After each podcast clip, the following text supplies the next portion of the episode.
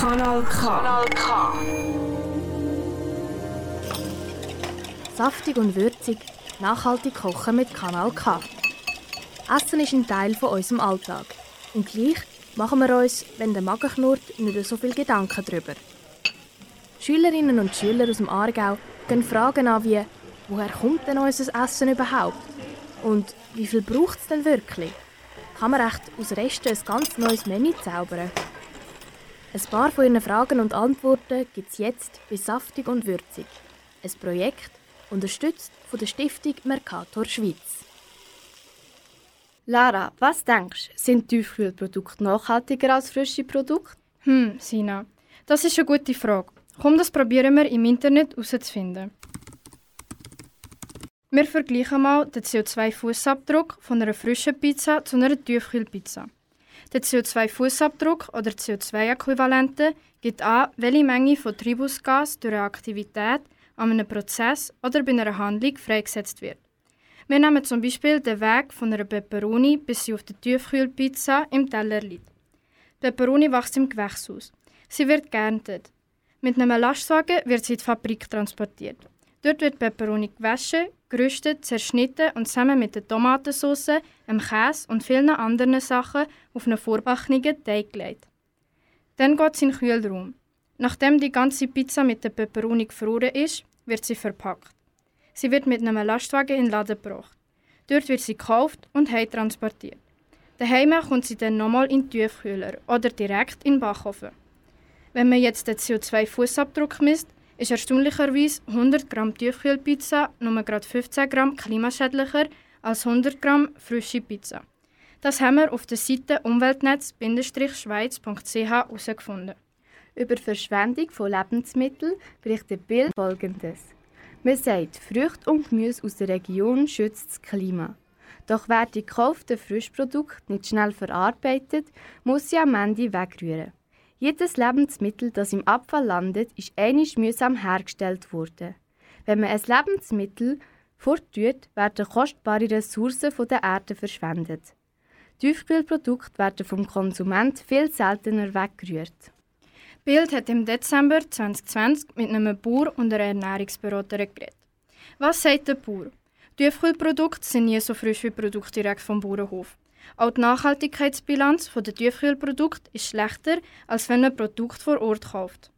Aber wenn man an den Weihnachten unbedingt Erdbeere möchte, ist es eine bessere Idee, zum Tiefkühlten zu greifen, als Importwaren einzukaufen. Übrigens bekommen Bauern nicht mehr Geld, wenn ihr Produkt zu Tiefkühlprodukt verarbeitet wird. Was ratet die Ernährungsberaterin? Früchte und Gemüse ist meistens tiefkühlt besser, als wenn es frisch ist. Vor allem, wenn es Gemüse und Früchte um die halbe Welt reisen. Dann bleiben nämlich die Nährstoffe und Vitamine im wahrsten Sinn auf der Strecke. Wenn die Lebensmittel direkt nach der Ernte tiefgefroren werden, bleiben die Nährstoffe im Produkt. Wir zwei haben selber eine kleine Umfrage über das Essensverhalten von Tiefkühl- und frischen Produkten gemacht. Insgesamt haben wir 44 Personen befragt. Davon sind 23 weiblich und 21 männlich.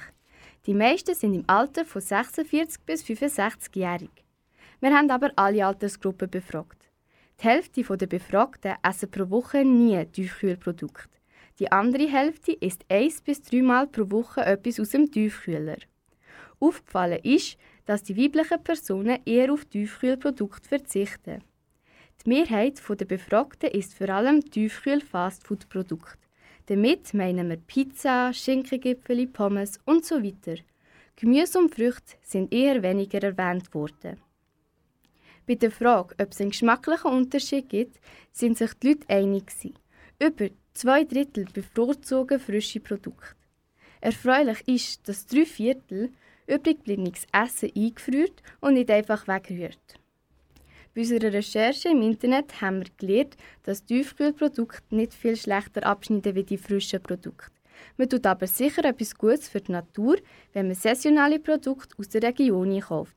Natürlich nur gerade so viel, wie man braucht, dass man nichts fortrühren muss. So wird nichts verschwendet, das Produkt hat einen kurzen Transportweg und es muss auch nicht mit grossen Kosten gelagert werden.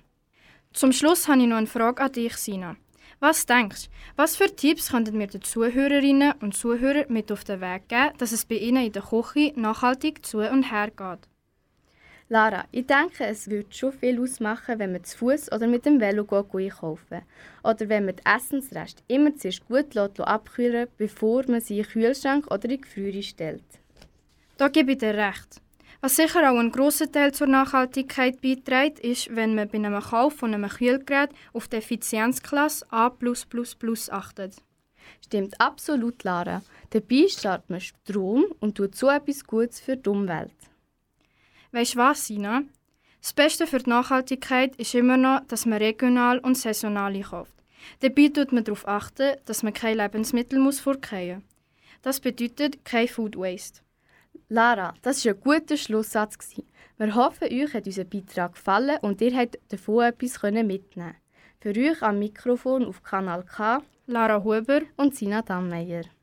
Saftig und würzig, nachhaltig kochen mit Kanal K. Ein Projekt unterstützt von der Stiftung Mercator Schweiz.